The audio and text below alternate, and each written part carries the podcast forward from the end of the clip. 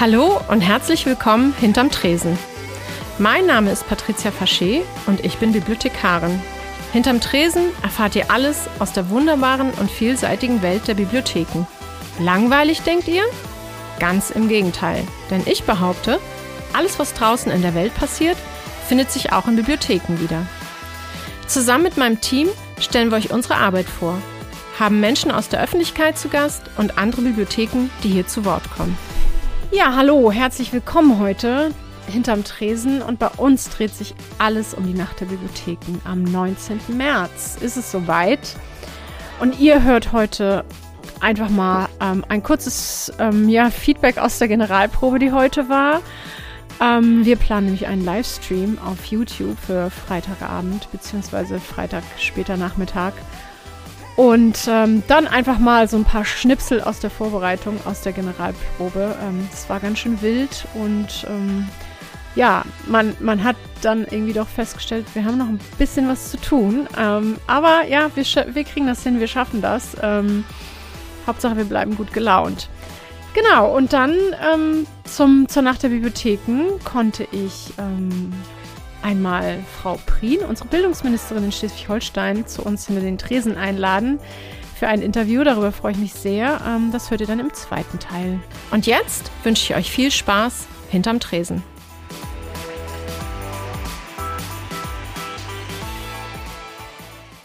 Ja, liebe Leute, Hallöchen. Es ist Nacht der Bibliotheken. Und wie geht's euch?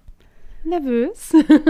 ein bisschen aufgeregt. Warum nervös und ein bisschen aufgeregt? Was ist los?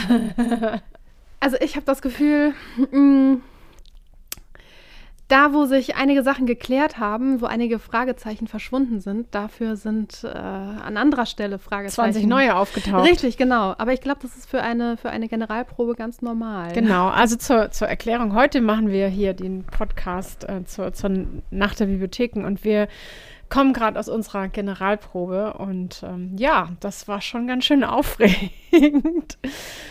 ähm, ja, man lernt dazu, oder?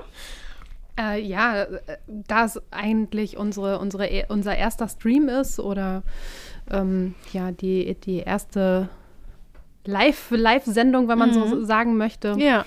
ähm, es, es ist natürlich immer aufregend und äh, ja, das muss sich erst alles so finden. Ne? Man hat halt mhm. halt keine Vergleichsmöglichkeiten. Mhm. Man hat es nicht, nicht irgendwie schon mal gemacht und ja. kann das Wissen abrufen. Ja, genau.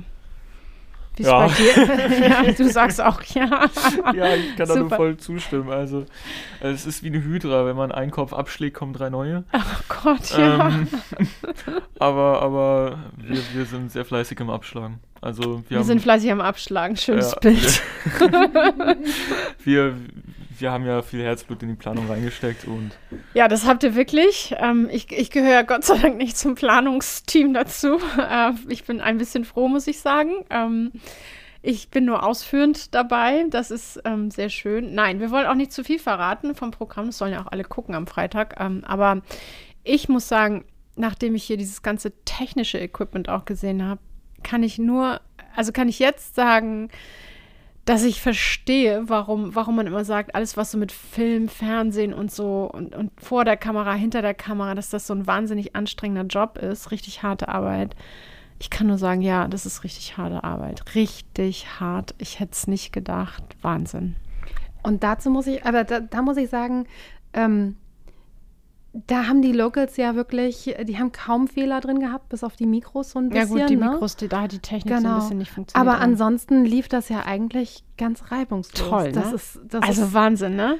Äh, echt erstaunlich gewesen. Das ist ja. äh, wirklich also, beeindruckend. Ja, fand ich auch, muss ich auch echt sagen. Also die haben auch wirklich, das war echt professionell, ne?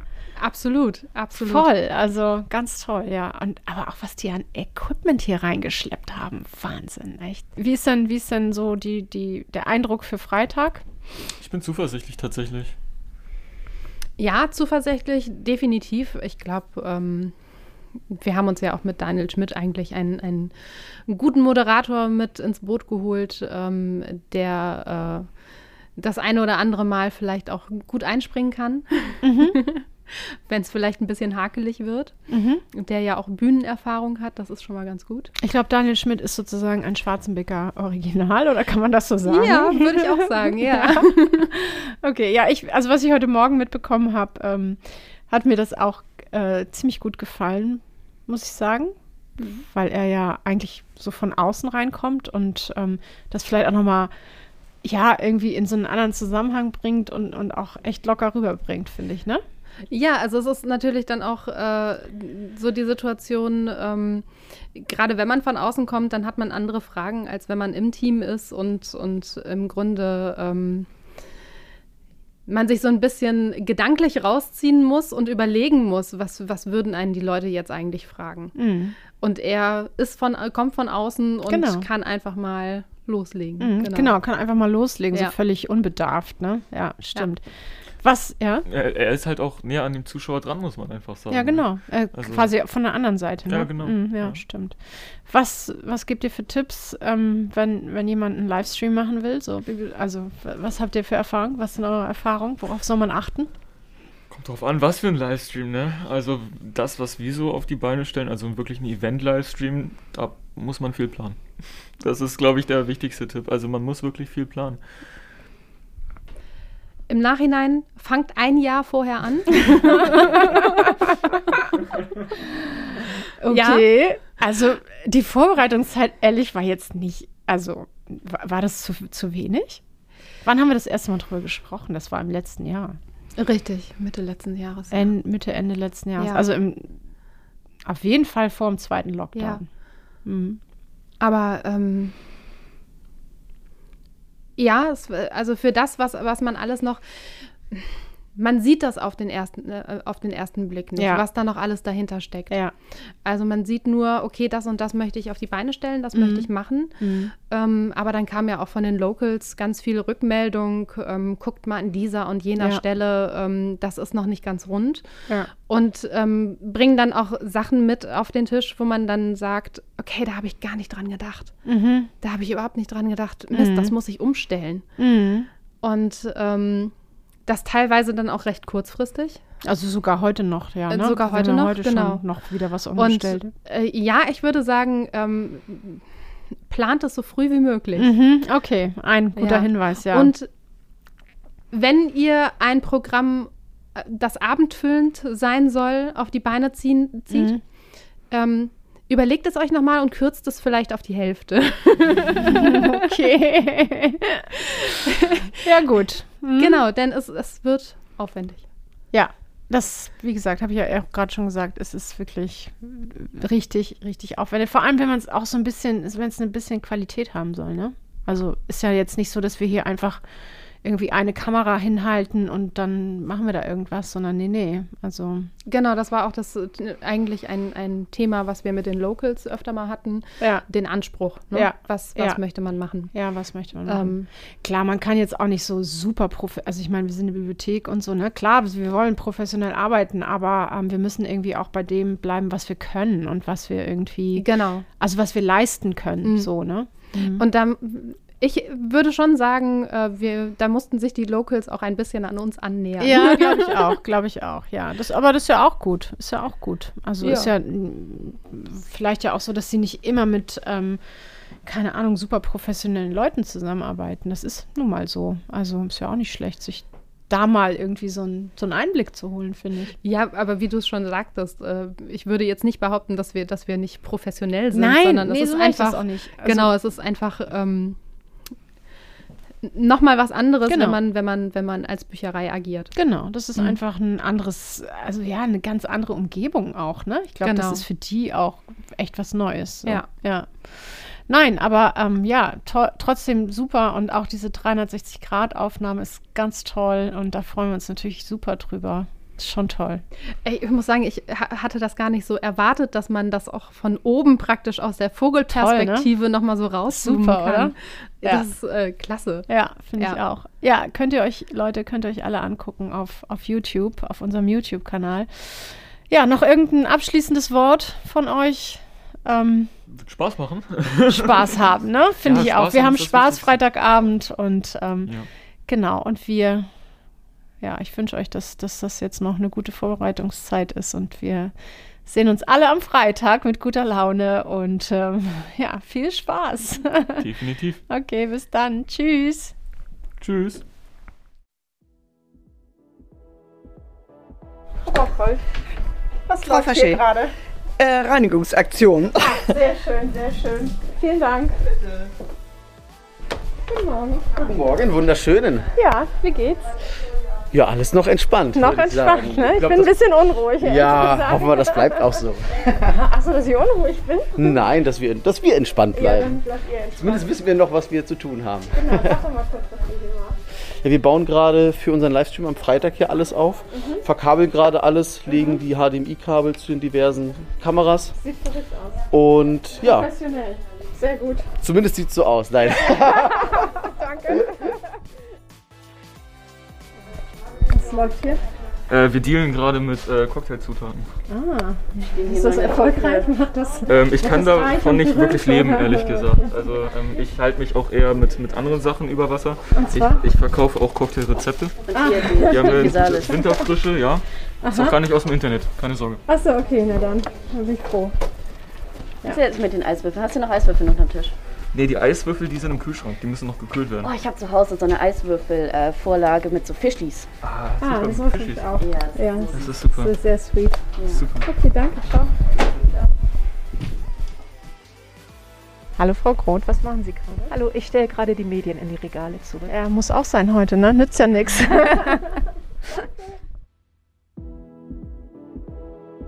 Und jetzt kommt das Ding. Hier stellen wir euch alltagstypische Dinge oder Medien aus der Bibliothek vor.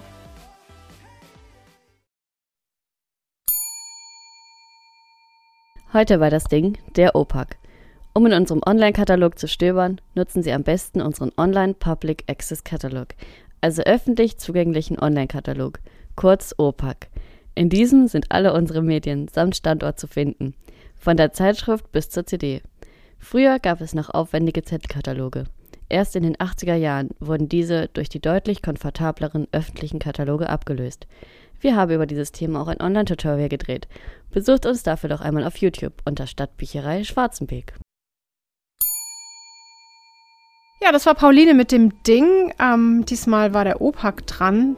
Wussten bestimmt auch nicht alle, was das eigentlich ist. Ähm, genau, und jetzt geht's ins Interview mit ähm, Karin Prien, Ministerin für Bildung, Wissenschaft und Kultur in Schleswig-Holstein. Ich freue mich sehr, dass das geklappt hat. Ähm, sehr kurzfristig, aber toll, ähm, gerade in dieser Zeit. Und ja, ich wünsche euch viel Spaß und ähm, gebt mal ein Feedback, wie es euch gefallen hat. Ja, ich freue mich, dass Sie sich die Zeit genommen haben. Unser Podcast ist ja so eine, ähm, so, so in dieser Corona-Zeit entstanden. Hinterm Tresen nennen wir uns. Und ähm, ja, meine These ist ja so ein bisschen, dass alles, was draußen in der Welt passiert oder in der Gesellschaft passiert, auch sich in Bibliotheken widerspiegelt. Das ist ja so das, wo wir uns hier so in dem Podcast kümmern und ansprechen, diese Themen. Und ähm, ich, ich wollte einfach mal starten, Frau Prien, was, was macht für Sie eine gute öffentliche Bibliothek aus? Na, das ist erstmal ein Ort, in den man gerne geht, ähm, um sich mit Büchern oder aber inzwischen natürlich auch mit ähm, vielen anderen Medien ähm, äh, zu beschäftigen, ähm, um zu stöbern äh, nach Dingen, die, die einen interessieren. Aber inzwischen, glaube ich, auch ein Ort der Begegnung, äh, in dem Menschen zusammenkommen, die ähm, sich für, für Geschichten, für Bücher, aber auch für ähm, sag mal, auch für Neues, für, auch für Digitales ähm, ähm, interessieren. Ja, das, das wäre so, ähm, genau. Es ist im Moment ja so in dieser Pandemiesituation, dass gerade sehr viele Förderprogramme aufgelegt werden, eben um die Digitalisierung voranzubringen. Also wir haben davon auch sehr profitiert, unter anderem mit unserem Podcast-Equipment zum Beispiel. Ähm, aber vor der Pandemie waren wir genau auf diesem Weg, so wie Sie es gerade beschrieben haben, also dieser sogenannte dritte Ort. Ähm, wir waren auf dem Weg, im Prinzip Begegnungszentren zu werden für Menschen, die sich informieren wollen, die sich lernen wollen, die sich austauschen möchten. Glauben Sie, das kriegen wir zurück? Ja, da bin, davon bin ich fest überzeugt, dass, dass wir das Ja. äh, zurückbekommen, aber vielleicht ein bisschen anders, vielleicht ähm, äh, auch ergänzt um, um digitale Formate. Ähm, ähm, Ich glaube, die, aber die Grundrichtung, Bibliotheke, Bibliotheken als dritte Orte, als niedrigschwellige äh, Begegnungsorte, Austauschorte, Informationsorte, auch äh, Orte, um Kompetenzen zu ähm, erwerben, das wird bleiben und wird sich, glaube ich, sogar noch verstärken. Oh, das ist, äh, das ist interessant. Also da, ja, da gibt es immer so kontroverse Diskussionen drum. Ich glaube das persönlich übrigens auch. Ähm, wir stellen das fest durch die ganzen Nachfragen, die wir haben, wann macht ihr wieder auf und so weiter. Genau. Ähm, wie ist es denn für Sie selber? Nutzen oder haben Sie vielleicht früher auch ähm, öffentliche Bibliotheken genutzt? Also ich weiß aus meiner, ich weiß natürlich durch meinen Job, aber wenn ich das äh, jetzt nicht, äh, wenn das jetzt nicht mein Job gewesen wäre, ich habe das wahnsinnig viel mit meinen Kindern genutzt, als meine Kinder klein waren. Ja, also als ich bin selber aufgewachsen ähm, in, in einer Familie, in der vor allem meine Mutter sehr viel Wert darauf gelegt hat, mit uns von, von Kindesbeinen an in die Bibliothek zu gehen. Und ähm, ich, hab, ich war es gewohnt, alle drei Wochen, ich, das war glaube ich irgendwie der Ausleihrhythmus, tatsächlich in die Bibliothek zu gehen über viele Jahre und ähm, dann auch Berge von Büchern äh, mir auszusuchen und ähm, ja, als Jugendliche habe ich die auch, glaube ich, habe ich die dann auch gelesen. Davon profitiere ich übrigens ähm, bis heute, also sozusagen den, den Fundus an ähm, literarischer Bildung, den ich habe, das ist, den, ist sicherlich in, in meiner Jugend gelegt worden. Natürlich auch in der Schule beim Deutsch-Leistungskurs. Man las, da las man schon noch eine ganze Menge mehr Ja. als heute leider. Ähm, und, ähm, aber eben auch durch das private Lesen. Und das war vor allem Bibliothek. Ähm, Ja. Heute ähm, zugegebenermaßen bin ich eher ein Bücherkäufer als ein Bücherausleiher.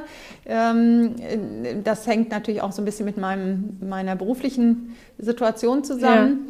Ähm, aber mit meinen Kindern äh, bin ich natürlich auch ähm, in die äh, Bibliothek mit allen drei gegangen. Die haben auch alle einen Bibliotheksausweis gehabt und arbeiten jetzt übrigens als Studierende auch in Bibliotheken sehr gerne. Ja, Ähm, ich habe allerdings privat das große Glück, äh, in einem Haus zu wohnen äh, oder ähm, über einer Buchhandlung zu wohnen. oh, wie schön. Das verführt leider sehr dazu, die Bücher auch zu kaufen. Ja.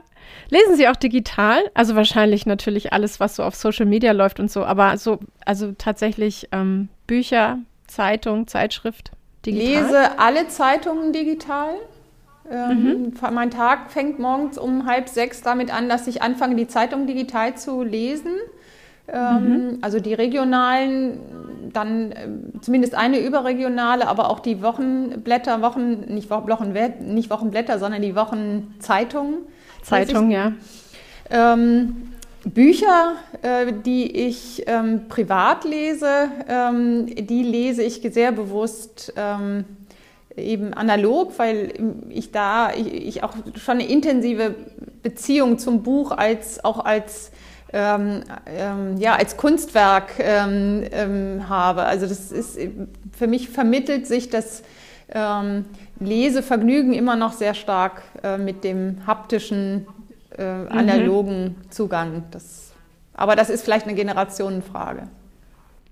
Ja, möglicherweise ist das so. Also mir geht es tatsächlich auch ähnlich. Ähm, ich lese auch ja tagesaktuell eher online, aber dann das Buch habe ich dann doch schon noch gern in der Hand, genau.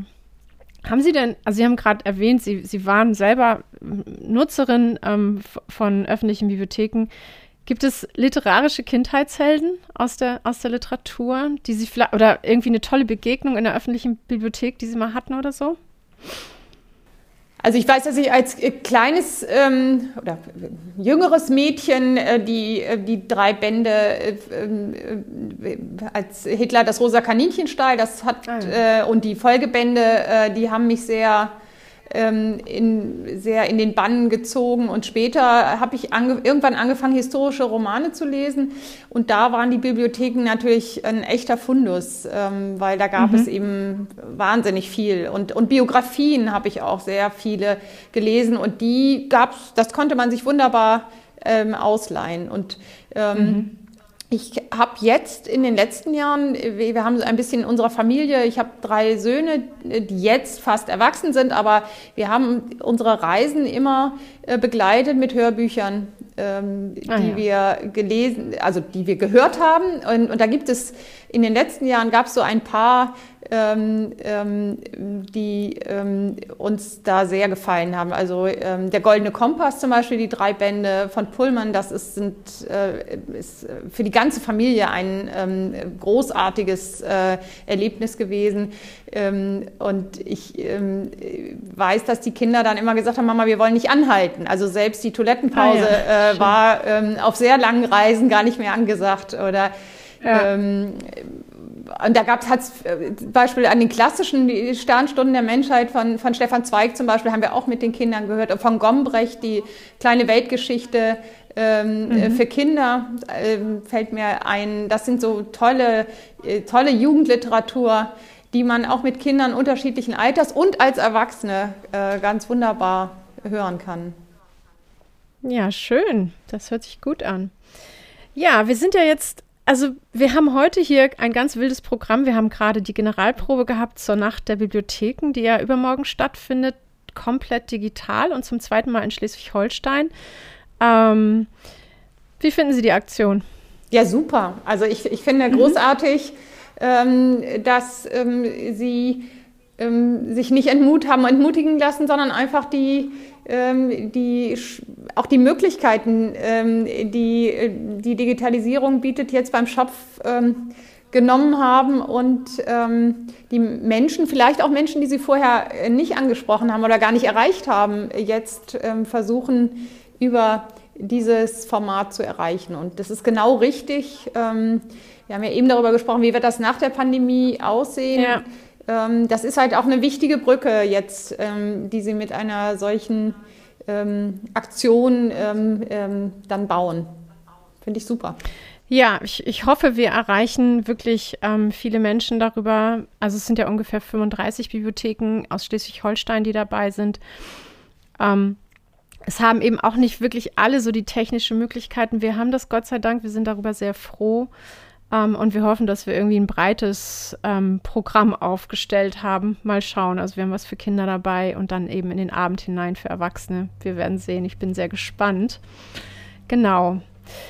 Ähm, Frau Prien, wenn Sie, wenn Sie so einen Blick in die Glaskugel wagen würden, mich interessiert immer von meinen Gästen, was sie glauben, wie Bibliotheken in 10 bis 15 Jahren aussehen. Also hier in Deutschland. Im Ausland ist das ja sicherlich noch ein bisschen anders, aber hier bei uns in Deutschland, öffentliche Bibliotheken. Ich glaube, man muss immer noch mal ein bisschen differenzieren ähm, zwischen äh, Stadt und dem ländlichen Raum. Ähm, wir sind ja ein, ein Flächenland ähm, in Schleswig-Holstein, in dem sich ohnehin ähm, die Frage stellt, wo begegnen sich Menschen ähm, in Zukunft ähm, zu kulturellen ähm, Zwecken. Und ich glaube, da werden die, werden die Bibliotheken eine wichtige Rolle einnehmen als, als Begegnungsort, ähm, als Informationsort, aber auch als Ort eben, um zum Beispiel digitale Kompetenzen äh, zu mhm. erwerben oder um mit neuen Techniken, die wir werden ja in den nächsten Jahren immer schneller, immer mehr neue technische ähm, ähm Möglichkeiten ähm, haben. Und da, glaube ich, können die Bibliotheken ganz wichtige Funktionen übernehmen, aber auch in der kulturellen Bildung. Ich glaube, das ist unverzichtbar, Kindern und Jugendlichen den Zugang ähm, zum Geschichtenerzählen, zum Zuhören, ähm, mhm. ähm, zur Literatur über Bibliotheken zu eröffnen. Auch die Begegnung zwischen Generationen, also ich, ich denke an die vielen Vorleseprojekte, ähm, äh, die wir haben, oder ähm, für den Spracherwerb.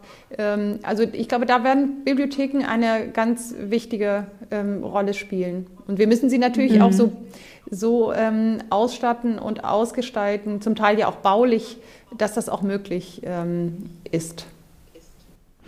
Ja, das ist auf jeden Fall ähm, ein wichtiger Punkt, also auch baulich. Aber ich sehe natürlich hier auch als Leitung, sehe ich natürlich auch, dass das Personal wirklich auch die Kompetenzen besitzt, zum Beispiel ähm, digitale Techniken zu vermitteln. Auch wir müssen das natürlich alles lernen. Also wir sind ja keine, wir sind keine Informatiker, wir sind keine ähm, weiß ich nicht, wirklich echte Pädagogen. Wir haben das natürlich sicherlich gestreift so und wir bilden uns auch fort, aber ich denke, man muss da vielleicht auch in Zukunft ein bisschen interdisziplinärer arbeiten, oder? Ja, ähm, das macht sicherlich Sinn, wobei man ja nicht alles selber können muss, sondern man kann sich ja auch ähm, Menschen ähm, genau. als Gäste oder, oder ähm, Dozenten oder Referenten dazu holen ich mhm. glaube auch in der Zusammenarbeit mit anderen, der Vernetzung mit anderen liegt ähm, ein großes Potenzial. Also auch zum Beispiel mit den Volkshochschulen, äh, glaube ich, kann man, ja. wenn man das möchte, äh, vieles gemeinsam machen. Mit den Schulen kann man äh, vieles ähm, gemeinsam tun. Mhm. Also auch hier gilt, Vernetzung ist, muss man ja. machen. Ja, auf jeden Fall. Das, das sehe ich genauso. Vernetzung ist, glaube ich, so das aller Wichtigste, also auch, wir haben es jetzt auch gemerkt in dieser Pandemiezeit, es ist wirklich, ähm, ohne Vernetzung geht es nicht mehr und ja, aber es macht auch Spaß, man lernt einfach sehr viel. Also wir selber auch lernen jeden Tag irgendwie was Neues. Es ist eigentlich ein ziemlich spannender und aufregender Job. Ja, Frau Prien, das war's schon. Ja, wir. Ich möchte auch Ihre Zeit nicht so lange in Anspruch nehmen. Gut. Ich glaube, Sie haben gerade auch ganz viele, ganz, ganz lange Tage, könnte ich mir vorstellen. Wie ist das bei Ihnen, ja, ne? Das ist schon so. Wir, ähm, ja. Wir arbeiten, ja. müssen schon ganz schön viel arbeiten jetzt, um, um in der, auch einfach gut durch die Krise äh, zu kommen in ja. den unterschiedlichen äh, Bereichen.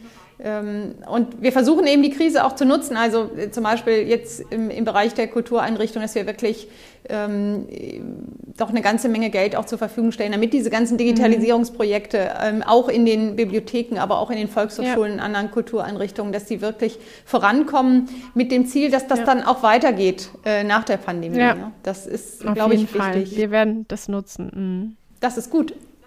Ja, vielen ja. Dank für Ihr tolles Engagement, äh, auch mit dem Podcast. Ja. Das fand ich sehr, sehr überzeugend, einfach ähm, ähm, mhm. auch einfach dieses Medium zu nutzen, um den Kontakt auch zu Ihren ähm, ja. So, wie sagen Sie eigentlich, sagen Sie auch Kunden eigentlich in Bibliotheken? Ja, wir sagen, also ich, ich sage eigentlich immer bewusst Kunde oder Kundin, ähm, aber das ist sehr unterschiedlich. Ähm, einige sagen auch Leserinnen, Leser, wobei das ist, finde ich dann schon wieder sehr beschränkend. Ähm, man mag ja auch hier sein, wie gesagt, um sich aufzuhalten, ähm, um sich auszutauschen. Ist ja nicht unbedingt immer so, dass man, dass man was liest oder auch was ausleiht. So ist es ja nicht. Das macht uns ja eben aus, diese Niedrigschwelligkeit. Klar. Hier kann man ja eben auch sein ohne irgendwas auszuleihen, ohne Geld zu bezahlen. Das ist eben das Tolle. Ohne ja. irgendwas zu müssen, das ist ja auch schön. Genau, man muss hier gar nichts. Man darf hier einfach nur sein. Ja, das ist Und deshalb war mir das auch so wichtig, jetzt dafür Sorge zu tragen, dass die Bibliotheken wirklich als eine der ersten Institutionen überhaupt im Land wieder beginnen können, sich auch zu öffnen für, für Menschen, ja. Kunden. Ja, vielen, vielen Dank. Ich danke Ihnen. Ich wünsche Ihnen weiterhin, dass Sie gut durch die Krise, durch diese Pandemiekrise kommen. Das Bleiben wünsche ich Ihnen gesund. auch. Sie Dankeschön. Auch. Alles Gute. Dankeschön. Tschüss. Tschüss. Ja, das war mein Interview mit Karin Prien. Ähm, ja, hat mich sehr gefreut und ähm, auch ihr Blick in die Glaskugel. Ähm, ich denke, das ist ein ziemlich realistischer Blick. Ähm, ja, hoffentlich ähm, wird es so kommen. Ähm, genau, und jetzt Guckt Freitag auf unseren YouTube-Kanal im Livestream ab 17 Uhr. Ähm, Stadtbücherei Schwarzenbeek, Nacht der Bibliotheken. Ich wünsche euch viel Spaß. Ähm, gebt uns mal einen Kommentar zum, zum Podcast, ähm, abonniert uns und wir hören uns in zwei Wochen. Bis dann. Tschüss.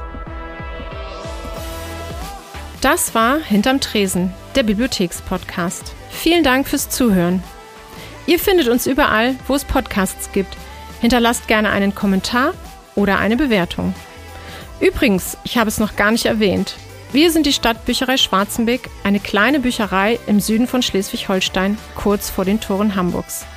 Hinterm Tresen erscheint alle zwei Wochen donnerstags. Bis dahin, bleibt neugierig und gesund.